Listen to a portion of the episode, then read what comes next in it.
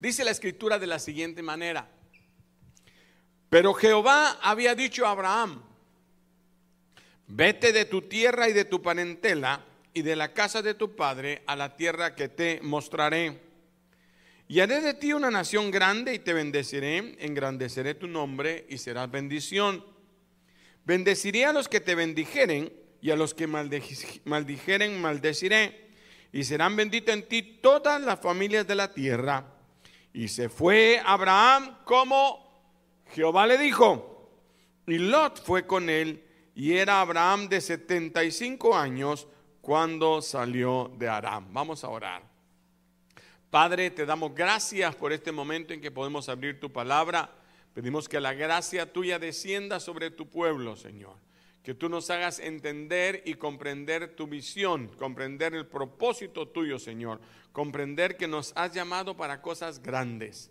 En tus manos encomendamos, Señor, a cada uno. Danos la gracia y la sabiduría en el bendito nombre de Cristo Jesús para compartir tu palabra y para recibirla. Amén, Señor. Y el pueblo de Dios dice, amén. Esta escritura es una escritura preciosa porque narra el principio de lo que Dios había revelado a Abraham para nosotros. En la Biblia, los teólogos eh, hacen estudios y tratan de sacar las enseñanzas, pero ellos dan también lineamientos de cómo entender o cómo comprender o cómo recibir la palabra.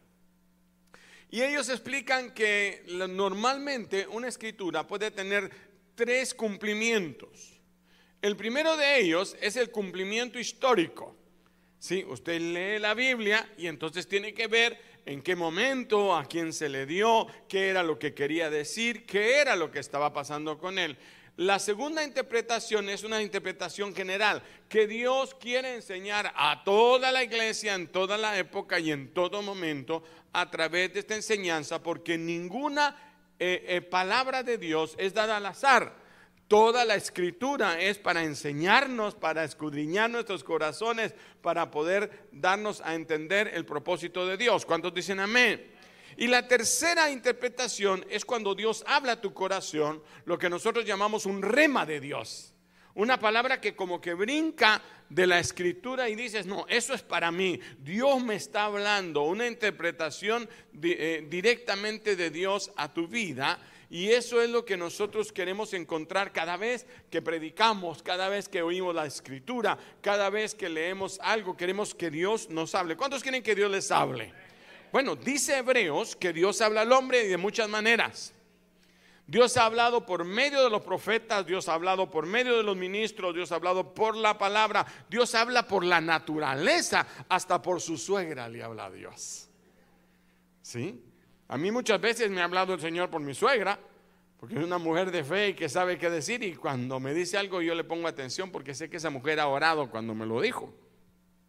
Pero aún así, eh, recuerdo que una de las palabras que me ha hecho tomar las decisiones más fuertes de mi vida y fue dedicarme al ministerio fue mi jefe, un impío. Hermano, ¿cómo es eso? Si el burro profetizó a Balaam, cualquiera puede profetizar. ¿Sabe o no sabe que un burro profetizó? ¿Sí? Bueno, entonces no es, que eh, vamos a esperar que todas vengan las profecías de cualquier lado y la vamos a recibir. No, usted va a saber por el Espíritu Santo cuando Dios le está hablando, pero le puede estar hablando de cualquier forma. Por un papel, por una revista, por una palabra, por, por, un eh, himno en, en su música, en algo que usted oiga, Dios puede hablar a su corazón. Por eso debemos estar abiertos qué Dios me quiere decir. A mí mi jefe esa vez eh, yo tenía mucho trabajo y este, tuve un problema del corazón y entonces él muy enojado quiso hacerme desistir de la idea de que siguiera predicando. Me dijo, mire, me dijo, usted tiene que tomar una decisión, o el trabajo o Dios. Y yo dije, hoy me hablaste tú, Señor. Y le dije, bueno, pues dejo el trabajo. No, me dijo, usted está loco. Sí, estoy loco, pero vale, Señor. ¿Cuántos dicen amén? Ahora, no va a tomar todas las palabras como que es así. ¿Sí? Como aquellos que ponen la Biblia y a ver qué Dios me dice. Y, Judas se, se, ahorcó. ¿Sí? Ve tú ya es lo mismo. ¿Ya? Tampoco es un juego, es algo que tiene que ser nacido del corazón y usted va a entender cuando es el Espíritu Santo de Dios. Pues ahora queremos sacar esas porciones de esta escritura. Esta escritura en el histórico fue dado a Abraham. Todavía no era Abraham, todavía Dios no había cambiado su nombre. Y ahora Dios le hace una promesa primero a, su padre Taré y le dice que lo va a llevar a una tierra prometida. Diga tierra prometida. Siempre el propósito de Dios fue llevar a Abraham a tierra prometida. Veamos el, el, concepto general. Dios quiere llevarnos a todos nosotros a ser bendecidos. ¿Cuántos dicen amén? ¿Cuántos quieren ser bendecidos? A una tierra que da leche y miel. ¿No es el anhelo de todo hombre? ¿No es por eso que usted se vino a los Estados Unidos? ¿Mm? Sí, es la verdad. No, no se haga muy espiritual. No, yo vine aquí porque la honra y gloria. No, usted se vino por buscar más dólares. Pero no está mal no está mal siempre y cuando no olvide que el reino de Dios primero y los demás será añadido. ¿ya? Pero la tercera es que Dios ahora quiere hablarte a ti. Y en este pasaje, para mí y creo que para usted, encontré cuatro cosas que Dios quiere hacer. En el versículo número uno está un llamado. Diga un llamado. Versículo número uno, por favor, José, 12.1. Pero Jehová había dicho a Abraham, ahora ponga usted su nombre, Jehová le había dicho a Alberto, no, no diga Alberto, que usted no se llama así. Pero Jehová había dicho a, vete de tu tierra y de tu parentela, de la casa de tu padre, a la tierra que te mostraré. Podríamos todos o muchos decir, ah, qué bonito se ve eso. Eh, podríamos decir nosotros, bueno, entonces Dios me está diciendo que me vaya de, mi país. Si usted nació aquí, me voy a ir de aquí a, a otro país. No, no es eso ahora, porque como es una interpretación personal, necesitamos que Dios nos confirme qué es lo que dice. Ahora lo miramos espiritualmente. ¿Qué Dios te quiere decir? Sal de tu tierra y de tu parentela. Es un llamado a no seguir de la misma manera que has vivido. ¿Cuánto me están siguiendo? Dice que Él nos llamó a una nueva manera de vivir.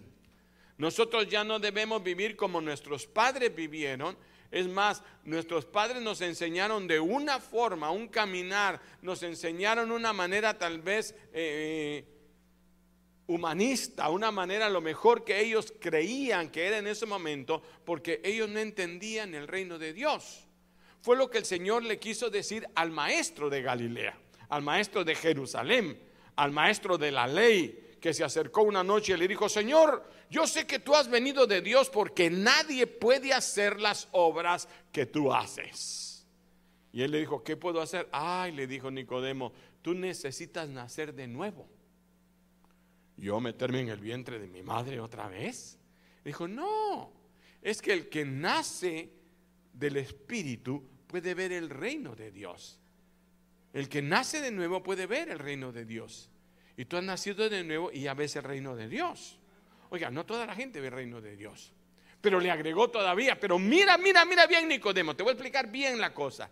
Pero si naces de agua y de espíritu, puedes entrar al reino de Dios. Ya no solo vas a ver que los milagros pasen, tú vas a tener milagros para ti. ¿Cuántos quieren milagros? ¿Cuántos quieren milagros? Bueno, tienes que eh, nacer de agua y del Espíritu. No solo agua. No solo físicamente, no solo yo ya me bauticé y acepté a Jesús, no, hay algo más profundo, algo espiritual que es espíritu. La palabra espíritu quiere decir viento, quiere decir algo sobrenatural, algo que no vemos pero no entendemos, pero sabemos que está. ¿Cuántos dicen amén? ¿Quieres entrar al reino de Dios? ver la gloria de Dios. Entonces aquí está un llamado. No toda la gente puede ni siquiera ver el reino de Dios. Ah, no, Dios, no, yo no creo en eso, yo ni me meto en eso. A mí dinero lo que me interesa. Sí. A mí lo que me interesa es sexo. A mí lo que me interesa es mundo. A mí lo que me interesa y no ven nada más. Fue lo que dijo Esaú cuando su hermano le dijo, véndeme tu primogenitura.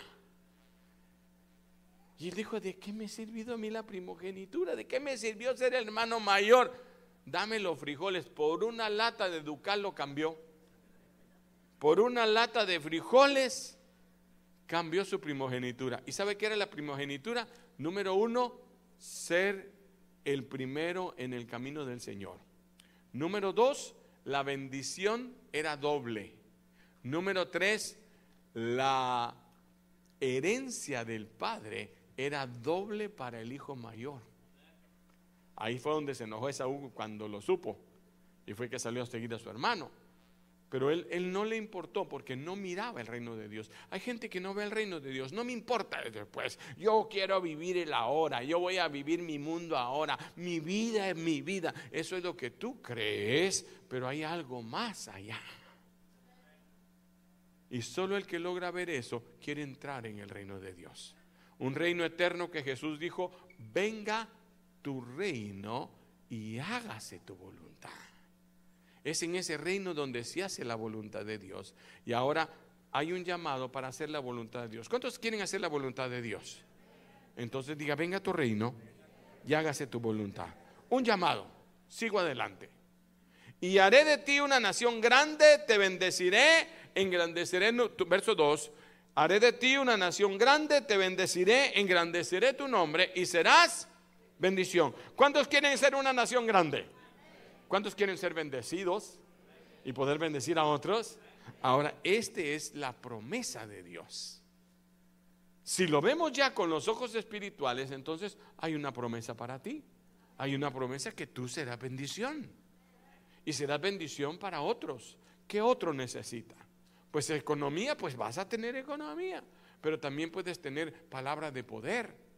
Puedes tener una palabra que aliente su corazón Puedes traer una palabra que traiga fortaleza. Puedes levantar el ánimo de otra persona. Porque cuando tú conoces a tu Dios, tú sabes cuál es la medicina para todo. Si tú estás enfermo, ¿qué necesitas? A Jesús. Si no, ¿A quién vas a orar si no tienes a Jesús? Si tienes hambre, ¿a quién vas a, qué vas a hacer? ¿A quién vas a clamar? Ah, ya me va entendiendo por dónde voy. ¿Sí? Esta es como aquella medicina que venden que, es buena para el pie de atleta, el golpe de ala, para el, dolor de muela, le, quita el mal aliento. Sí, ¿sí? Jesús es bueno para todo. Es pan para el que tiene hambre y agua para el que tiene sed. Cuando tú entiendes el reino de Dios. ¿Ve la diferencia?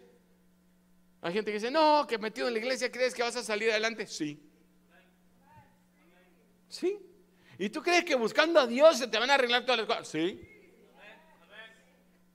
Es que Él es el Dios de los imposibles. Lo que no lo puede arreglar el dinero, lo arregla mi Señor. ¿Cuánto le dan un aplauso a ese Dios?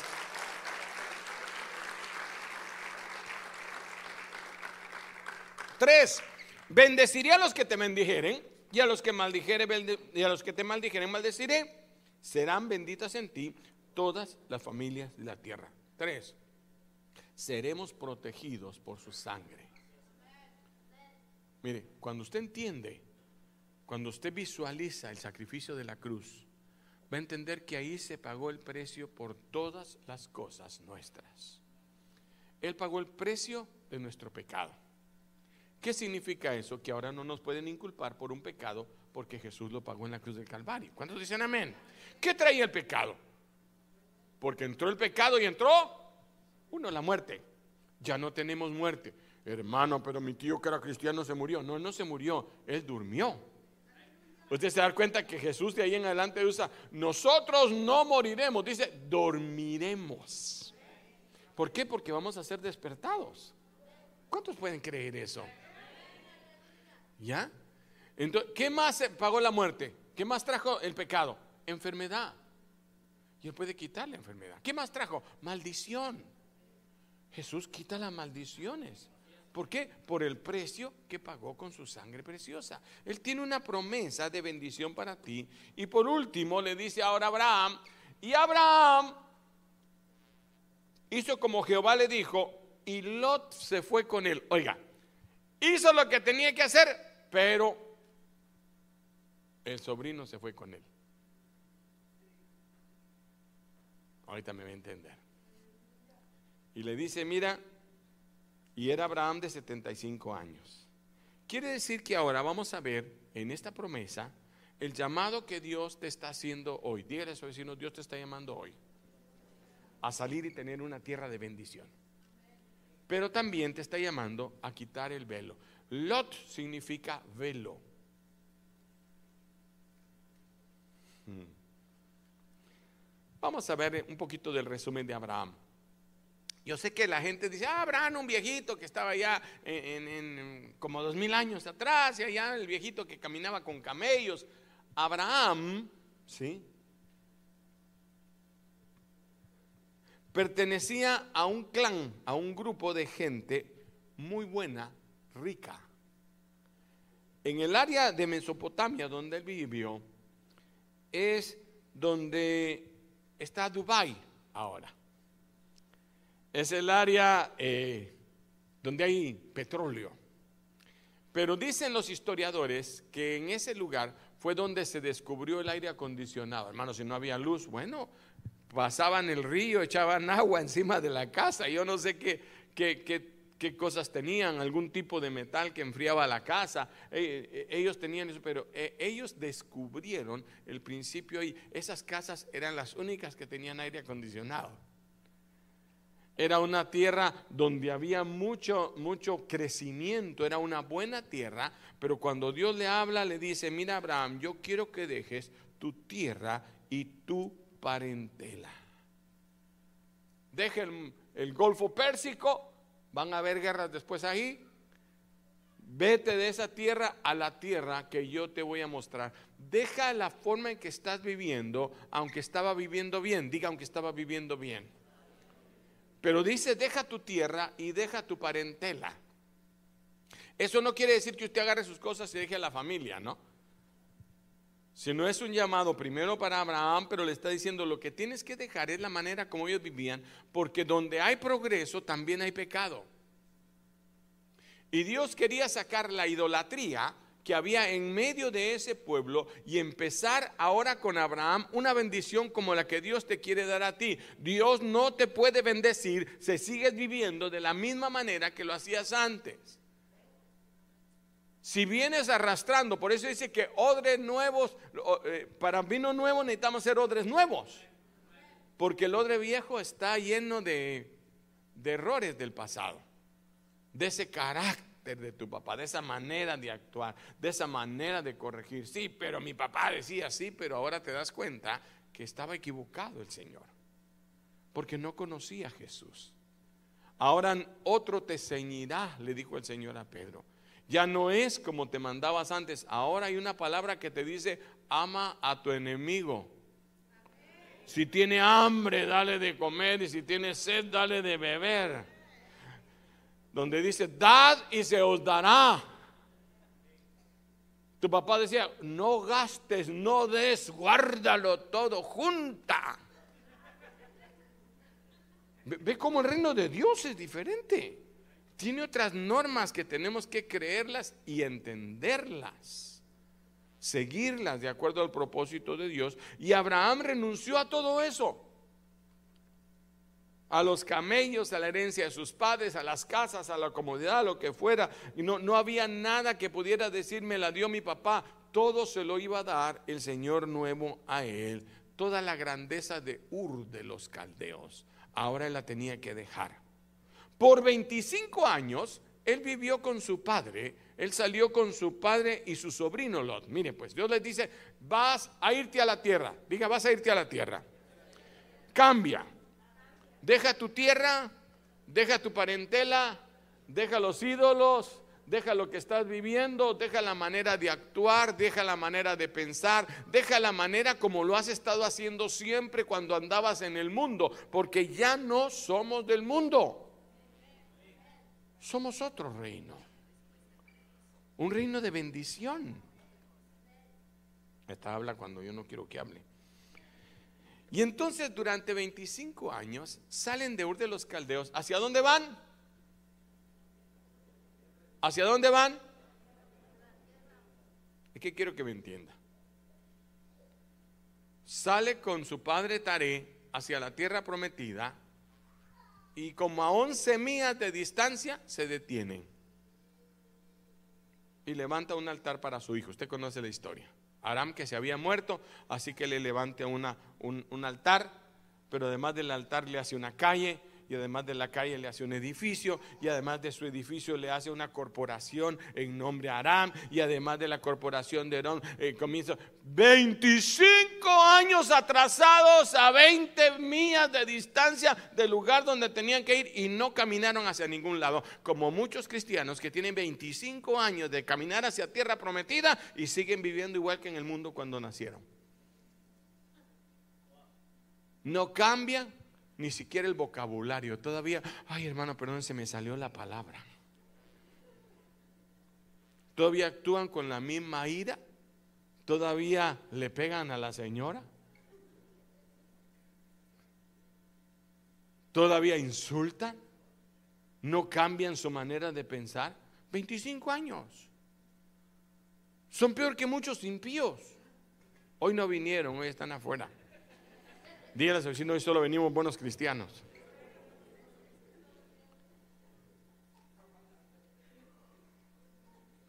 Por eso decían los grandes eh, eh, hombres, yo me convertiría si no fuera por los creyentes. Yo he oído a muchos hermanos, y yo mismo quizás alguna vez lo he dicho, digo, ah, no, yo prefiero hacer tratos con un impío que con hermanos de la iglesia, que se lo transan a uno con una sonrisa en los labios. ¿O no es cierto? Triste, pero cierto. Uno veía decir, no, ese es hermano, no, yo hago negocio que yo sé que él va a ser un hermano honesto. Todavía viene vestido de su papá. Usted sabe que cuando salieron de Egipto, ellos venían con ropa de Egipto. Tuvieron que pasar 40 años y como no había ropa, ¿qué ropa cree que entraron a Canaán? Con el mismo mameluco de Egipto porque eran niños y crecieron. Y dice que nunca la ropa se desarruinó. El milagro no solo fue comida, también ropa, también zapatos. Los zapatitos crecían. Zapatos de muñequita, pero ya de este tamaño. Es que hay cosas que uno tiene que ir viendo despacio en la Biblia. Como esos creyentes que tienen años de caminar en el desierto y no hay modo que, ay, es que dice el hermano que Dios me va a bendecir y sigo mal. ¿No será que estás dando vueltas en el desierto? ¿No será que algo te está pasando que como Abraham se detuvo 25 años? ¿Cuántos? 25 years. 25 años dándole recordando a Aram, recordando al tío, recordando qué tan bueno que era, el papá de Lot. Si aquí está Lotito, ya no es Lotito, era Lotote. Porque a la edad que salió más 25 ya era un viejo.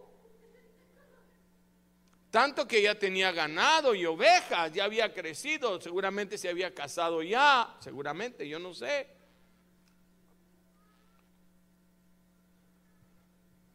Pero 25 años permaneció en Arán hasta la muerte de su padre. Póngame atención, a partir de entonces, cuando se muere su padre, parece que Abraham empieza a obedecer. Y Dios le repite la misma oración que le dio a su padre en Arán. Pero otra vez, la obediencia de Abraham no es total, es parcial. Deja tu tierra y tú. Y se trajo a su sobrino vienen jalando algo escondidito. Como cuando la esposa de Jacob mete los ídolos del papá debajo del camello y ella se sentó encima para que no la descubrieran y venía jalando anatema. Esas cosas que tú sabes que tienes que dejar y que no has querido soltar. Por sentimiento o por pasión o por pecado o por malicia que Dios te ha dicho, deja eso atrás. Y él se llevó a su sobrino. No será hasta la separación con su sobrino Lot que empiezan a, a, cumplirse las promesas de Dios dadas a Abraham. ¿Cuánto me están siguiendo hasta acá? Usted se va a dar cuenta que sigue por el desierto y sigue batallando y sigue caminando y levantaba un pozo y los enemigos venían y le hacían relajo por el pozo, abría otro pozo y otros enemigos le hacían relajo por ese otro pozo. Y los reyes se querían llevar a la señora y se la llevaban y Dios sobrenaturalmente tenía que obrar para que le regresaran a la zarita y seguía a Abraham todo el camino hasta que llega viejo. Pero algo le impedía obedecer la voluntad claramente. Y quiero ir con ustedes entonces a Génesis 13, versículo 14. Es hasta aquí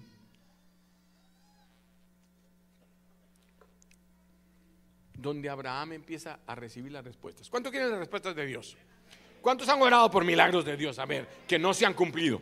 Levanten la mano, quiero ver, que estoy haciendo una encuesta aquí. ¿No se ha cumplido? ¿Por qué será? Quiero leer esta escritura con ustedes. Génesis 13, 14. Y Jehová dijo a Abraham cuando... Vuelvo a repetir. Y Jehová dijo a Abraham cuando... Ahora ya puedes alzar tus ojos. Antes no le había dicho eso. No podías ver, ¿qué le dije que significaba Lot? Velo. Entonces crecen demasiado las ovejas, se multiplican tanto las ovejas, eh, crecen los trabajadores de Lot y de, Abraham y entonces comienzan a haber pleitos y no sabe Abraham qué está pasando hasta que Lot le dice, mira tío, yo ya no puedo seguir viviendo contigo, yo me voy de aquí y me voy a esa ciudadita ahí, a, esa ciudad que es sodomita y gomorrita. Él todavía no tenía visión. Por eso Dios quería que se apartara de la familia, porque la familia de él era simplemente business. Eras un hermano que vivías en esas zonas. ¿Sí? Quería business más que el reino de Dios. El reino de Dios es primero. Pero para Lot no fue así. No puedo seguir hoy la vida de Lot, pero se da cuenta que Lot se fue a Sodoma y a Gomorra y ahí prosperó luego. Tanto que ya lo llamaban Señor en la ciudad y le decía brother a cualquier sodomita de la ciudad. ¿Cuánto me están siguiendo? Usted va a ver que dice, hermanos, no le hagan esas cosas a los ángeles. sí, ya, no. Él no supo la diferencia, pero Abraham sí, porque él podía ver el reino de Dios. Y la bendición estaba detenida hasta que soltó la promesa que Dios le había dicho. Y le dijo, Jehová dijo a Abraham, después de que Lot se apartó. Yo le he dicho, ¿por qué lo tenía que escribir si no fue importante? ¿Por qué Dios lo dejó para nosotros? Algo quiere decirnos. Que mientras esté Lot, ese velo no te deja ver la visión completa sigues otra vez arrastrando tu carnalidad, tu pecado, tu avaricia. No puedes ver y entrar y participar en el reino de Dios. Y entonces dice, se apartó y le dijo, alza ahora tus ojos y mira desde el lugar donde estás. No tienes que ir a otro lado, donde estás. Ahí está la visión, pero no la ves. No la ves porque tienes un velo que se llama Lot. Tienes un velo del pasado. Tienes un velo de sentimiento que no te deja de ver lo que Dios tiene para ti. Alguien que te recuerda que las cosas no son así, que no puede ser tan sobrenatural, que no puede ser así, que ir a la iglesia no es, no, no, no, no. Quita ese velo y Dios te va a decir, mira, mira para el norte, mire qué lindo. Dice, Después de que Lot se apartó, alza ahora tus ojos y mira desde el lugar donde estás. ¿Hacia dónde? Diga norte. A ver, ¿dónde queda? El sur queda como para allá, ¿no? Porque allá está San Antonio, ¿no? Si el edificio está puesto así, si el edificio está de esta forma, entonces allá está el 35, ¿no? ¿Estamos de acuerdo? el 35 va para allá. Entonces para allá es el sur. Bueno, entonces, póngase de pie por favor un momento. Y mire, dice, mira hacia el norte. Ahora sí estamos, ya estamos de acuerdo, ¿verdad? Mira hacia el norte, voltea al norte. Ahora mira hacia el sur. Entonces mira al oriente. Vamos a ver todos. Y mira al occidente. Oiga, porque toda la tierra que ves, te la daré a ti. Lo que hay en el norte, lo que hay en el sur, lo que hay en el oriente y lo que hay en el occidente. Todo es para ti. Siéntese ahora. Déjeme. Toda esa tierra es para ti, para tu descendencia. ¿Y lo de Lot? ¿Dónde quedaría Sodoma? ¿Para el norte? ¿Para el sur? No importa. Toda esa tierra será para ti. No tienes que ir a conquistarla. Dios la va a conquistar por ti. Porque esa es la tierra que Él ofreció que te iba a dar si tú permanecías siendo fiel. Y entonces le dijo, mira Abraham, deja de, de preocuparte. Porque todo lo que en ese momento había, cuando le tocó decidir a Lot, dice que Lot vio para la llanura. Porque allá atrás, ¿sabe que había? Desierto. ¿Sabe qué había para allá? Desierto. ¿Y sabe qué miraba para allá? Desierto. ¿Y allá? Llanura. Entonces Lot dijo, mira, yo me voy a ir para cualquier lado. Si yo agarro para allá, a la llanura, tú agarras todo lo demás. ¿Qué había en todo lo demás? Desierto. Y Abraham, que sabía que su confianza no viene del hombre sino de Dios, dijo, está bien, tú agarra para allá y yo agarro para cualquier otro lado. Y él directamente se fue, dice, y puso su tienda hasta Sodoma y Gomorra, porque el hombre natural sigue las cosas como el hombre natural las busca. Donde hay más dinero, donde hay más prosperidad, quién me ofrece más, dónde me va a ir mejor, dónde me pagan más, cuál es el producto de mi trabajo. Pero Abraham hizo un altar. No vio para el norte, no vio para el sur, él vio para el cielo. Y levantó su mirada y dijo, ¿de dónde vendrá mi socorro? Mi socorro viene de Jehová, que hizo los cielos y la tierra. Y Jehová dijo a Abraham, después de que se apartó de él, alza ahora tus ojos, mira al norte, mira al sur, al occidente, porque a ti te daré toda tu tierra y a tu descendencia. Haré de ti una descendencia como el polvo de la tierra, que si alguno pudiera contar el polvo de la tierra, podría contar tu descendencia, pero no hay quien. Levántate y ve por la tierra a lo largo de ella y a su ancho, porque a ti te la daré. A donde quiera que tú vayas, Dios te va a bendecir. Ay Señor, dime qué hacer. Donde quiera que vayas, Dios te va a bendecir nosotros tenemos la prosperidad delante de nosotros. ¿Dónde? ¿Dónde tenemos la prosperidad? ¿Qué significa eso? Yo me pongo para el norte, ¿para dónde tengo mi, mi, mi, mi, prosperidad? Pero ¿y si me pongo para acá? ¿Para dónde tengo mi prosperidad? Y si me pongo para este lado, delante de mí, ¿qué significa eso? No te preocupes tanto. ¿Qué has de hacer o qué has de comer, qué has de vestir? Porque las aves del campo, dice la Biblia, que ni hilan ni trabajan y se, y se visten mejor. Mira las flores del campo. Lo que Jesús dijo, no confíes en lo que ves, confía en mí. Y todo lo que tienes, yo te lo daré. Todo lo que puedas ver a donde quieras. Mira, tú miras ahí, ¿qué ves? Pura arena. Debajo de la arena estaba petróleos. Mm. Hay muchos dineros para sus gentes. ¿Sí o no? Hasta hoy. Cuando les entregaron a Israel el pedazo de tierra que les dieron. Cuando les entregaron la franja que había, la mitad era desierto y la otra mitad pantano. Ellos dijeron, metamos a esos judíos ahí que se metan. Y se metieron sin saber que les estaban regalando el mar muerto. Ni un pez van a sacar de ahí, dijeron. Si ahí no hay peces, están todos muertos. No saben que los minerales que hay ahí son más que la fortuna que tiene Inglaterra y Estados Unidos juntos en ese mar muerto. ¿Por qué? Porque la bendición está delante de tus ojos. Dígaselo a su vecino, la bendición está delante de tus ojos. Ahora, déjeme terminar, verso 18.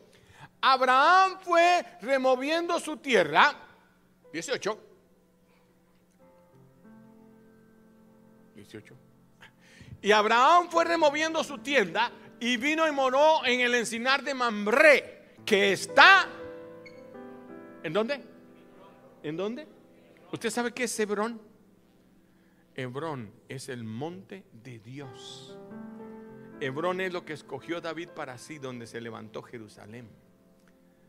El monte Hebrón es el monte santo de Dios. Porque Dios va a poner tu lugar. El lugar de bendición no es un lugar geográfico. Tu tierra prometida no es una ciudad geográfica. No es Chicago, no es New York, no es París. Es la tierra que está delante de tus ojos. Es la tierra que tú le creas a Dios. Ahí será el monte Hebrón, el monte de la bendición de Dios. Pero él supo qué hacer. Y dice, y edificó allí un altar. ¿Cuántos quieren la visión completa? ¿Usted quiere una visión completa? Cualquier cosa diferente a caminar en la visión de Dios te va a traer frustración. Cuando empiezas a dejar lo que Dios te ha mandado a hacer, el reino de Dios primero, y tú cambias cualquier cosa por, por el reino de Dios, te vas a frustrar. Va a traer frustración. Son distractores que te, que te, te apartan del camino hacia donde Dios te quiere. ¿Cuáles serán esos impedimentos que tú tienes? Esos moldes que traías de Ur de los Caldeos. Quiero que cierre sus ojos ahora. esa manera de pensar que traíamos del mundo, una manera egoísta, aprovechada, una manera de pasar sobre quien se te ponga enfrente, una manera de burla, una manera de, bueno, yo no sé tantas cosas con las que el mundo se divierte. Pero el Señor te dice, la tierra que yo te doy es tierra que fluye leche y miel. La diferencia entre los espías que vieron la tierra no estaba en la tierra. Enviaron a doce y los doce vieron lo mismo. Pero diez llegaron con malas noticias. Diez decían esa tierra tiene gigantes que se traga a sus moradores. Esa tierra es cierto, pero tiene ciudades amuralladas que no vamos a conquistar. Esa tierra que está delante de nosotros tiene guerreros, miles que no vamos a poder vencer. Pero dos subieron al altar de Dios. Josué y Caleb y llegaron con un manojo de uvas gigantesco que tenían que tener una rama para poderla cargar de tan grande que era. Y le dijeron, la, la tierra que Dios nos manda conquistar es una tierra que fluye leche y miel. Y le dijeron, sí, pero hay gigantes. Dijo, si nosotros honramos a Dios, Si nosotros vemos al Dios de los cielos y cerramos los ojos naturales y empezamos a ver con los ojos del Espíritu, si le somos agradables, nosotros los comeremos como pan, dice la Biblia. Como ese pedacito de pan que está encima de la mesa cuando llegan los hijos con hambre de la calle. El primero que lo agarra se lo traga de dos bocados. Dicen en inglés piece of cake. Una pieza, un pedazo de pay que no va a quedar de pie. La bendición de Dios es para el que la busca. Pero no se busca con los ojos naturales. Si quieres ver el reino de Dios, tienes que nacer del agua y del Espíritu. El reino de Dios primero será la meta de tu vida, de tu corazón antes de pensar qué dicen las noticias, qué es lo que dicen, cómo viene la economía, qué es lo que va a pasar, decir qué dice Dios. Padre, guíanos. Porque tú nos vas a tener a dar la visión completa. Y Él te va a decir, mira hacia el norte, mira hacia el sur, mira a la derecha y a la izquierda todo lo que tu pie pisare, ese terreno será vuestro. Por eso fue que un ejército entero temblaba cuando un paladín gigantesco con una lanza enorme gritaba delante de ellos, ¿quién se atreve a pelear conmigo? Y un pequeño muchacho que conocía que la gloria de Dios es más grande que cualquier gigante. Que la fuerza del león y la fuerza del lobo no eran suficientes para el Dios que él conocía. Se paró y dijo, ¿quién es ese incircunciso que se atreve a hablar en contra del Dios de los cielos? Y lo enviaron. Y ese paladín gigantesco le dijo con voz de trueno, hoy voy a entregarte a las aves y te comerán todo. Tú vienes a mí con piedras, como que yo fuera un perro. Él no vio al gigante, no vio que tenía espada, lanza y jabalina no vio que tenía a un hombre que cargaba todas las armas de él para entregárselas en medio de la batalla. Él dijo, yo no vengo a ti con lanza, ni jabalina, ni con espada. Yo vengo a ti en el nombre de Jehová, el Dios de los ejércitos.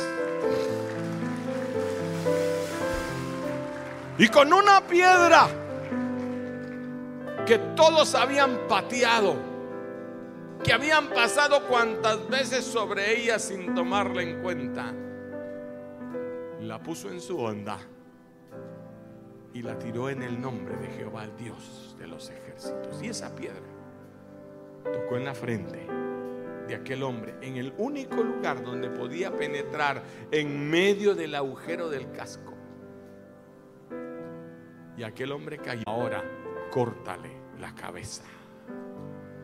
Y con la misma espada de aquel paladín, cortó la cabeza de Goliat. Porque no es con espada ni lanza, hermano. No es con la inteligencia, no es con la sabiduría de los hombres. Es en el nombre Jehová de los ejércitos. ¿Por qué no levantas tus manos al cielo? y le dice, Señor, yo en tu nombre, en tu nombre echaré la red. En tu nombre saldré adelante, Señor. Puede parecer que es el fin de mi carrera.